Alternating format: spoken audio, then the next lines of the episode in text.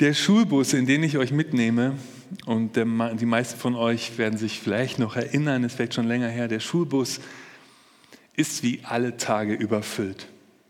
Die Schülerinnen und Schüler stehen dicht an dicht, Ranzen an Ranzen. Die meisten reden. Sie hört sie reden. Sie sitzt still am Fenster und es ist beschlagen wie so oft im November. Sie werden denken, ich bin in der Schule. Sie wischt sich ein Guckloch, dieselben Straßen und Geschäfte wie alle Tage. Aber heute ist alles anders. Heute, heute fährt sie weg. Sollen Sie doch denken, ich bin in der Schule. In Deutschland geraten pro Jahr etwa zweieinhalbtausend Jugendliche auf die Straße. Viele sind im Streit von zu Hause davon. Angesichts der Verhältnisse auf der Straße kehren die meisten so nach etwa zwei, drei Tagen von alleine wieder zurück nach Hause. Aber etwa 300 Jugendliche trifft es pro Jahr, die zu Offroad-Kids werden. Straßenkinder in Deutschland. 300 pro Jahr. Auf der Straße kämpfen sie um ihr Überleben mit Bettelei, manchmal auch mit Kleindiebstahl oder sogar mit Prostitution. Es ist traurig, dass dies für manche von ihnen die bessere Alternative ist, als zu Hause, als nach zu Hause zurückzukehren. Die Statistik sagt, dass viele von ihnen aus ländlichen Regionen kommen und dass sie die Anonymität und die Faszination der Großstädte suchen, Hauptsache weg von zu Hause. Sie möchte wieder zur Schule gehen und eine Ausbildung beginnen, irgendwann. Jetzt aber will sie weg. Jetzt weiß sie, dass sie weg will und sie hat an alles gedacht. Ihr Smartphone ist offline, sie ist nicht zu orten. Die Mitschüler steigen aus, sie bleibt sitzen. Jetzt fühlt sie, dass sie fährt. So oft hat sie sich das vorgestellt, wie das wohl ist, wenn sie einmal wegfährt. Jetzt fühlt sie, dass sie wegfährt. Es ist so einfach und zugleich so schwer. Sie fühlt sich stark und hat gleichzeitig Angst, denn sie weiß nicht einmal wohin. Die biblischen Geschichten zeigen ungeschminktes Leben. Menschen, die unsicher sind, Menschen, die ungeborgen sind und die weg wollen von zu Hause. Die Geschichte von Hagar, der Magd Sarais, erzählt so eine Geschichte. Und es ist ausgerechnet, das müssen wir uns klar machen, die Familie des Glaubensvaters Abraham, aus der die Magd flieht. In der Urfamilie des Glaubens war es also nicht zum Aushalten. Haben wir den Mut, das zu hören? Ich lese aus Genesis 16 zunächst die Verse 1 bis 6. Abrahams Frau Sarai blieb kinderlos. Sie hatte aber eine ägyptische Sklavin namens Hagar. So sagte sie zu ihrem Mann, du siehst, der Herr hat mir keine Kinder geschenkt, aber vielleicht kann ich durch meine Sklavin zu einem Sohn kommen. Ich überlasse sie dir. Abraham war einverstanden und Sarai gab ihm die ägyptische Sklavin zur Frau. Er lebte damals schon zehn Jahre im Land Kanaan. Abraham schlief mit Hagar und sie wurde schwanger.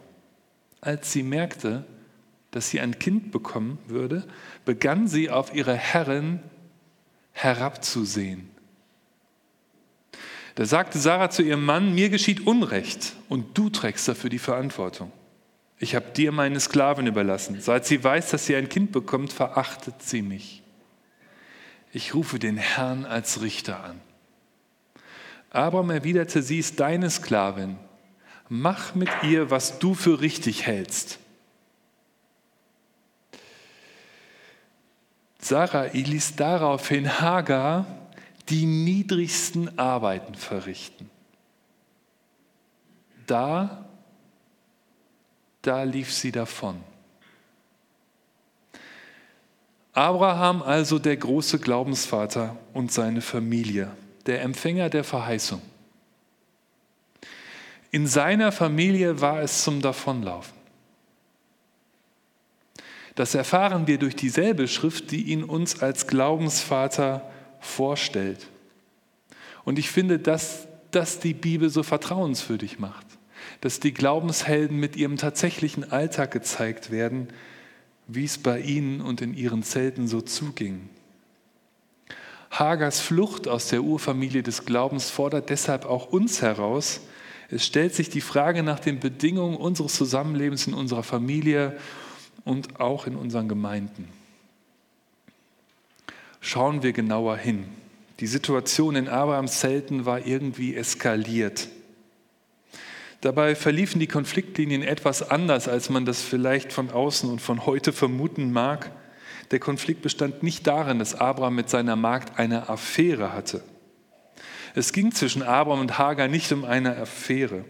Es ging in der Familie Abrahams um den lang ersehnten und immer noch nicht in Aussicht bestehenden Nachkommen. Ein Kind, darauf wurde gewartet. Abraham und Sarah lebten in einer großen inneren Spannung. Auf der einen Seite mit einer super Verheißung, so viele Nachkommen wie Sterne am Himmel, dass man sie nicht zählen kann, aber gleichzeitig auch im hohen Alter immer noch kein Kind. Zehn Jahre auf ein Kind zu warten, kann eine unendlich lange Zeit sein. Das verstehen vor allen Dingen die, die darauf warten. Zehn Jahre. Sarah hat das Warten nicht mehr ausgehalten. Zehn Jahre. Und sie hat nach Lösungen gesucht. Und ich finde es unangemessen, sie deswegen als ungeduldige Person zu beschreiben. Wer das tut, sollte sich fragen, ob er schon mal zehn Jahre auf etwas unbedingt Erhofftes gewartet hat. Und es ist auch zu fragen, ob es Abraham und Sarah an Glauben fehlte. Ist es nicht verständlich, dass sie sich zehn Jahre nach dem Versprechen Gottes fragten, was können wir dafür tun, dass Gott zu seinem Ziel kommt? Vielleicht kennst du auch den Konflikt, ich kenne ihn jedenfalls, dass ich manchmal nicht weiß, ob Gott durch mein Warten zum Ziel kommen will oder durch mein Handeln. Sarah suchte sich nach zehn Jahren eine Leihmutter, was bei uns in Deutschland, soweit es den beteiligten Arzt betrifft, verboten ist, aus bestimmten Gründen. Auch würde das Kind bei uns nach bürgerlichem Gesetzbuch als Kind der Frau gelten, die es zur Welt bringt, auch aus guten Gründen. Damals aber war es nicht verboten. Sarah durfte ihre Magd zu ihrem Mann ins Bett legen und dem Recht nach hätte das Kind tatsächlich als ihr Kind gegolten. Sarah war also weder mit dem damaligen Gesetz und auch nicht mit damaligen Moralvorstellungen im Konflikt, als sie ihrer Magd Hagar befahl, sich zu Abraham zu legen. Was Sarah tat, war sehr wahrscheinlich legal und auch moralisch in Ordnung. Es gibt Rechtstexte, den sogenannten Codex Hammurabi, ähm, in denen ähnliche Vorstellungen und Rechtpraxis äh, überliefert sind. Allerdings stieg die Magd durch diesen ganzen Vorgang zu einer Nebenfrau Abrahams auf. Und jetzt kommen wir dem Konflikt in den Zelten Abrahams doch näher. Ihr Status, ihr Angesehensein veränderte sich.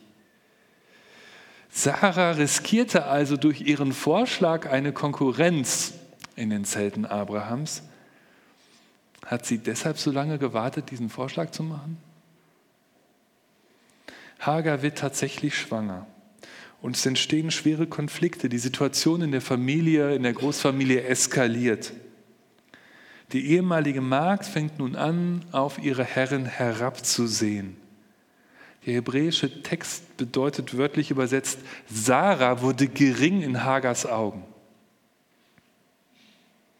Das Sehen und Gesehen werden ist eines der Leitworte in diesem Text. Das Angesehensein vermittelt Wahrnehmung und Wertschätzung. Das Geringsein in den Augen meint Abwertung. Hagar lässt Sarah spüren, dass sie zustande gebracht hat, was Sarah nicht geschafft hat, nämlich ein Kind zu bekommen, schwanger zu werden. Das war in der damaligen Kultur für eine Frau unglaublich wichtig. Manche Ausleger sagen, es war überhaupt das Allerwichtigste für den Status einer Frau, dass sie Kinder bekam. Sarah lässt Hagar das spüren durch ihre Blicke. Und die Blicke, die die beiden Frauen sich zuwerfen, führen nicht zur Wertschätzung. In der Urfamilie des Glaubens beginnt ein Kampf zweier starker Frauen um ihren sozialen Status. Überhaupt wird uns das häufig in der Schrift berichtet, dass es Streitigkeiten gibt. In den Jakob-Esau-Geschichten streiten sich überwiegend die Männer die streiten sich um Land, um die Verteilung von Mitteln im Leben. Und in den Abrahams Geschichten streiten sich meistens die Frauen, die streiten sich um das Angesehensein, um den sozialen Status. Sarah und Hagar, beide wollen gesehen werden, wertgeschätzt werden, genau wie wir. Das kennt doch jeder von uns. Und der Glaubensvater zwischen den beiden Frauen gibt da irgendwie keine besonders glückliche Figur ab. Er versucht sich selbst dann rauszuhalten, verschiebt die Verantwortung. Sie ist deine Sklavin, Sarai. Mach mit ihr was Gutes in deinen Augen. War er nicht einverstanden gewesen? Haben wir das nicht gerade noch gehört? Jetzt dabei liefert er Hagar Sarah aus und er lässt es zu, dass Hagar degradiert wird. Der Text deutet das nur kurz an. Sie ließ sie die niedrigsten Arbeiten verrichten. Unser Pascal, als er noch jünger war, meint, bestimmt musste sie den Mist von den Kühen wegmachen. Ich weiß nicht genau, was das für niedrige Arbeiten sind. Aber eine schwangere Frau niedriger arbeiten, irgendwann hält sie es nicht mehr aus.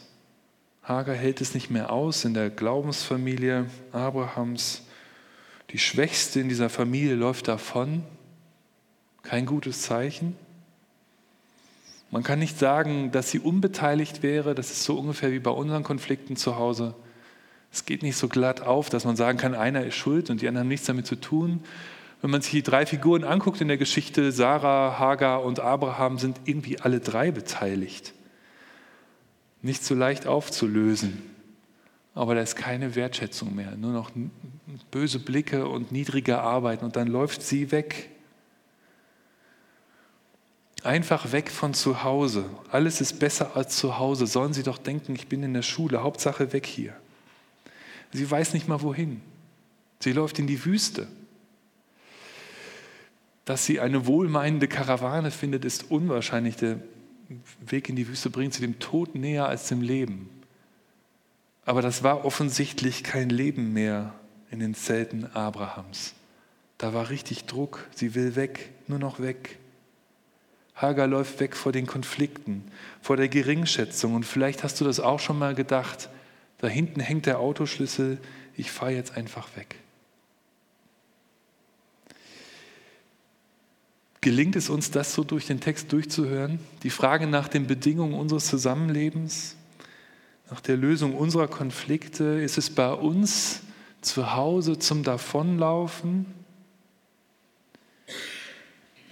Gelingt es anders miteinander umzugehen? Offensichtlich ist das nicht einfach. Weil in der Familie des Glaubensvaters das auch schon nicht gelungen ist. Und offensichtlich will Gott, dass wir da hinsehen und zeigt uns das. Der Glaubensvater ist ihm nicht zu kostbar. Es ist ihm wichtiger, dass wir wissen, wie schwer das sein kann. Hagar ist geflohen. Nach dem Streit in Abrahams Zelten gibt es im Grunde niemanden mehr, der sie vermisst. Das ist vielleicht der allerbitterste Gedanke. Nicht nur, dass es zum Weglaufen ist, sondern dass sich niemand mehr vermisst. Manche laufen wirklich davon und fahren weg, ziehen aus, packen die Koffer.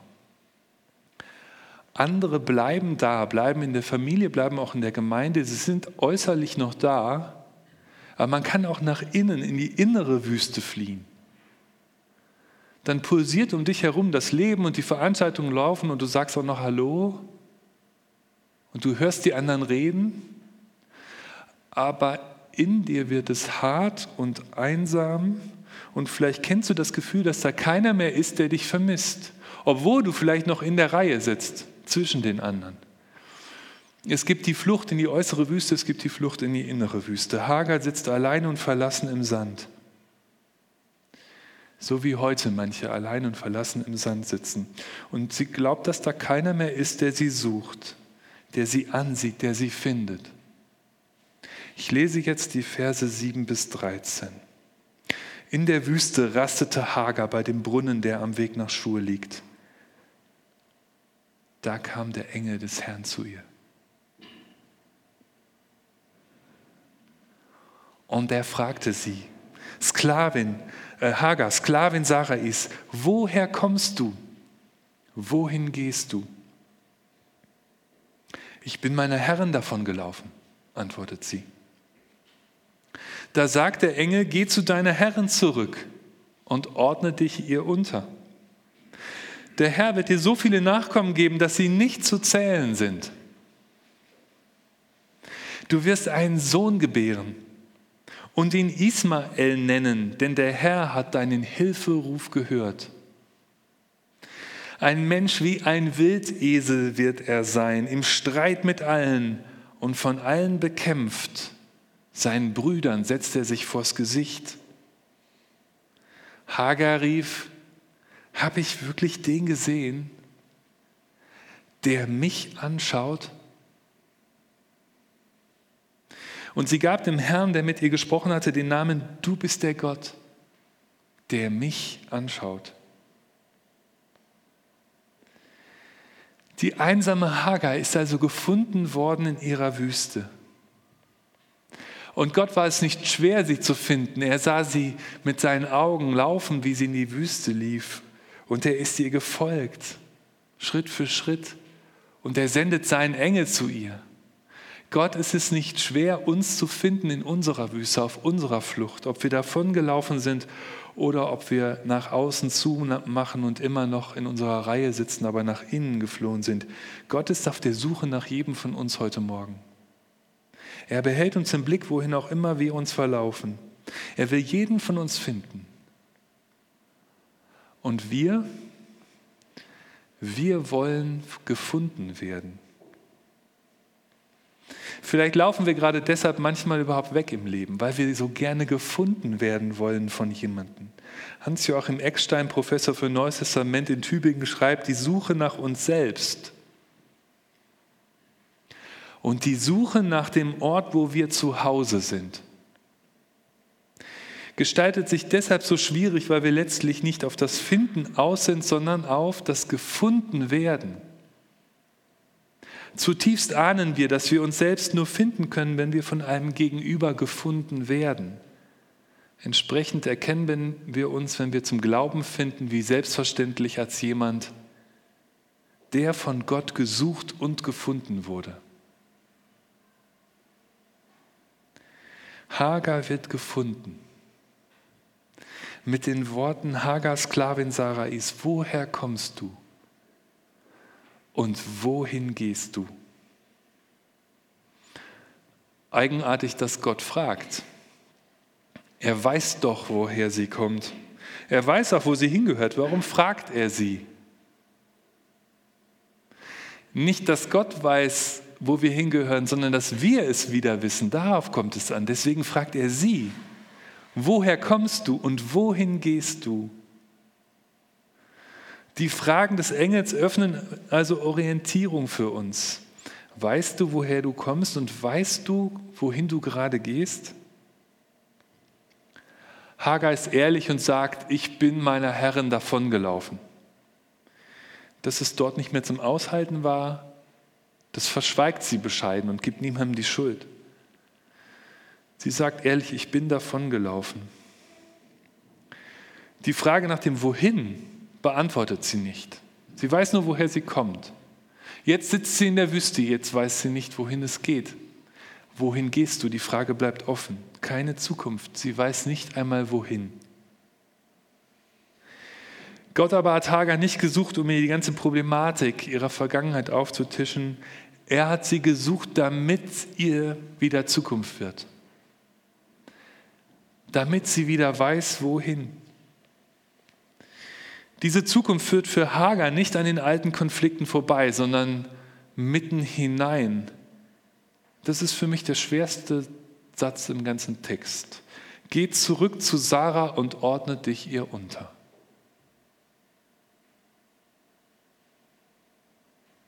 Was sagt der Engel da? Geh zurück. Wie soll denn da Zukunft werden? Was soll sich denn da geändert haben in Abrahams Zelten?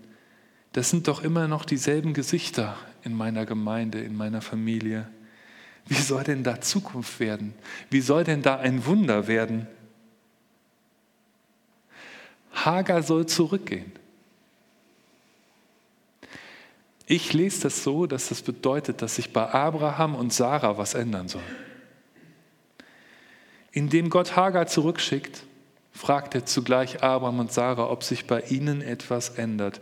Und er fragt sich, fragt uns nach der Qualität unserer Bedingungen des Zusammenlebens in unserer Familie und unserer Gemeinde.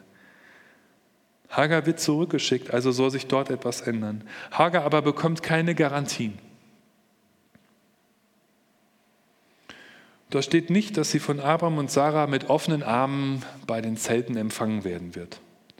Und es ist auch nicht anzunehmen, dass Sarah und äh, Abraham sie mit ähm, Entschuldigungen empfangen oder dass in ihrem Zelt ein kleiner Zettel auf dem Lager liegt, willkommen zurück.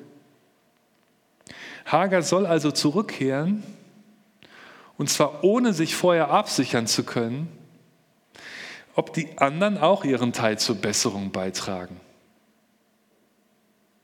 Ich bin mir sicher, ich hätte lamentiert. Zurückgefragt, also was gibst du denn für Garantien, dass Abraham sich endlich ändert oder Sarah? Wie reagiert Hagar auf die Zumutung? Sie debattiert darüber gar nicht. Wir hören nicht von ihr, was wir wohl fordern würden, aber die anderen beiden, die müssen aber auch. Die Schwächste kehrt in die Zelte Abrahams zurück. Sie hat dort gelitten und nun ist sie es, die sich zurückmacht auf den Weg. Zurück aus der Wüste, zurück in diese Gemeinschaft, die nicht einfach war. Bewegt durch einen Engel, der sie in der Wüste gesehen hat, geht sie zurück. Sie bekommt eine Verheißung mit auf den Weg. Der Herr wird dir so viele Nachkommen geben, dass sie nicht zu zählen sind. Der Engel Gottes hat also den Konflikt zwischen den beiden Frauen erkannt. Es ging ja um das Kind. Nun spricht der Engel Hagar ihren Sohn zu. Du wirst so viele Nachkommen bekommen, dass sie nicht zu zählen sind. Sie bekommt auch noch die Verheißung, die auch Abraham und Sarah hatte, so viele Nachkommen zu haben. Und sie soll ihn Ismael nennen. Und wenn sie den Namen des Kindes festlegen darf, das ist bei uns heute auch noch so, dann ist sie auch die Mutter. Und er wird stark sein. Er wird ein Mann wie ein Wildesel sein. Klingt heutzutage nicht wie ein Kompliment, aber er wird stark sein. Er wird sich seinen Brüdern vors Gesicht setzen. So reden wir auch nicht mehr, aber man hört so ein bisschen die Konflikte raus, die dort angedeutet sind. Gott eröffnet der einsamen, in die Wüste geflohenen Hager Zukunft. Diese Zukunft führt nicht in den alten Konflikten vorbei, sondern mitten hindurch. Diese Zukunft eröffnet sich hier, indem sie wieder an diesen durchaus schwierigen Ort zurückgeht. Sie tut das tatsächlich. Sie geht zurück. Und vielleicht liegt das einfach daran, dass sie sich gesehen sieht. Das ist eigentlich das Einzige, was sie fragt. Habe ich wirklich den gesehen, der mich anschaut? Ich finde das eine traurige Frage, weil das klingt so, als könnte sie sich gar nicht mehr vorstellen, dass es noch jemanden gibt, der sie anschaut in ihrer Wüste. Das ist für sie das Allerwichtigste. Hast du mich angesehen, Gott? Kann das sein? Habe ich wirklich den gesehen, der mich anschaut? Und sie gab dem Herrn sozusagen, um das festzuhalten, der mit ihr gesprochen hatte, den Namen, du bist der Gott, der mich anschaut.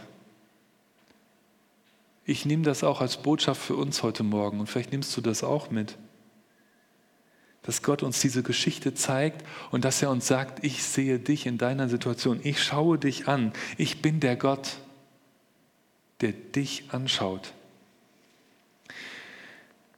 Vielleicht kannst du das gerade gar nicht glauben, dass Gott dich sieht in deiner Situation.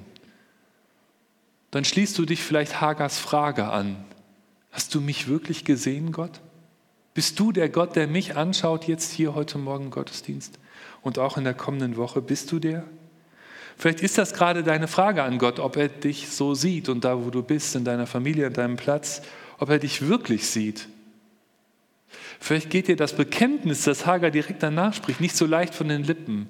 Das Bekenntnis, du bist der Gott, der mich ansieht. Vielleicht bist du noch bei der Frage. Vielleicht bist du noch nicht beim Bekenntnis, das geht im Text in einem Satz über, aber im Leben in unserem Glauben ist das manchmal ein weiter Weg von der Frage an Gott, siehst du mich wirklich in meiner Situation und dem Bekenntnis, du bist es, du bist der Gott, der mich sieht. Vielleicht schließt du dich auch diesem Bekenntnis an und gehst heute aus dem Gottesdienst und sagst, du bist der Gott, der mich sieht in meiner Situation. Hagar kehrt also zurück, zurück in Abrahams Zelte. Und das stellt uns als Hörer und vor allen Dingen mich als Ausleger des Textes, uns alle vor die Frage, wie wir mit dieser Rücksendung umgehen. Ist das die allgemeine Regel, die für alle gilt, die davongelaufen sind? Ist es also so, dass, weil der Engel Hagar zurückschickt in diese Zelte, alle zurückkehren sollen in die Verhältnisse, aus denen sie geflohen sind? Als Ausleger muss ich mich hier entscheiden, musst du dich entscheiden. Ich habe mich entschieden, wie ich das auslegen will. Ich will das nicht verallgemeinern. Ich glaube, dass es für manche Straßenkinder nicht der beste Weg ist, zurück nach Hause zu kehren. Für viele Flüchtlinge nicht der beste Weg ist, zurückzukehren. Und für manche, die weggelaufen sind aus unseren Gemeinden, ist es vielleicht nicht der beste Weg, genau in diese Gemeinde zurückzukehren. Ich kann das nicht so allgemein setzen. Für Hagar war es der Weg. Hagar kehrte zurück. Und ich finde, dass Gott uns auch allen diese Frage stellt, ob es einen Weg zurück gibt ob es eine Möglichkeit gibt, ob da etwas neu werden kann in Abrahams Zelten, das heißt bei mir in der Familie oder bei uns in der Gemeinde oder von wo immer du fliehen willst. Die Frage, denke ich, stellt uns dieser Text. Gott ruft in die Flucht hinein. Gott ruft die, die in die äußere Wüste geflohen sind und die, die in die innere Wüste geflohen sind und er sucht dich an deinem Ort. Und vielleicht geschieht das Wunder, dass ein Mensch sich auf den Weg macht, zurück in eine Gemeinschaft. Wir können fragen, wie werden wir die empfangen, die sich auf den Weg zurück machen? Menschen, die es nicht leicht hatten in der Familie und davongelaufen sind. Nehmen wir mal an, sie kommen zurück. Wie empfangen wir sie? Oder nehmen wir jemanden, der aus einer Gemeinde geflohen ist und möchte wieder, möchte doch wieder zurück? Wie empfangen wir sie? Reden wir zukunftsöffnend? Hagers Weg war kein leichter Weg. Gott aber hat ihr gegenüber Wort gehalten. Er hat Treue bewiesen. Und er hat auch Abraham und Sarah gegenüber Treue äh, bewiesen. Nur mussten die beiden noch 14 weitere Jahre warten. Also insgesamt 24 Jahre. Ich finde das ein Stück zu viel. Vielleicht kennst du das, dass du auf Gott warten musst und manchmal ist das unendlich lang. 24 Jahre und die ergraute Sarah wird schwanger. Was muss das dann für ein Wunder gewesen sein in Abrahams Zelten und für ein Fest? Obwohl es in Abrahams Zelten manchmal zum Davonlaufen war, Gott ist treu dabei geblieben. Gott ist nicht aus dieser Familie geflohen.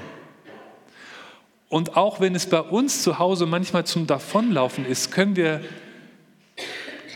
sicher sein, dass Gott es bei uns aushält. Gott läuft uns nicht davon. Wenn er es bei Abraham ausgehalten hat, hält er es auch bei uns aus. In unserer Familie, in unserer Gemeinde. Gott bleibt uns treu. Und vielleicht erwächst uns aus der Treue Gottes neues Vertrauen in die Zukunft, auch wenn es gerade vielleicht schwierig aussieht, dass es mit den anvertrauten Menschen doch gelingen könnte. Mut für Schritte aufeinander zu. Es ist Dezember an den Bahngleisen einer großen Stadt. Sie hat sich gestern eine Fahrkarte gekauft. Irgendetwas in ihr will zurück. In einer halben Stunde fährt ihr Zug zurück nach Hause, aber sie zögert noch. Wird sie einsteigen?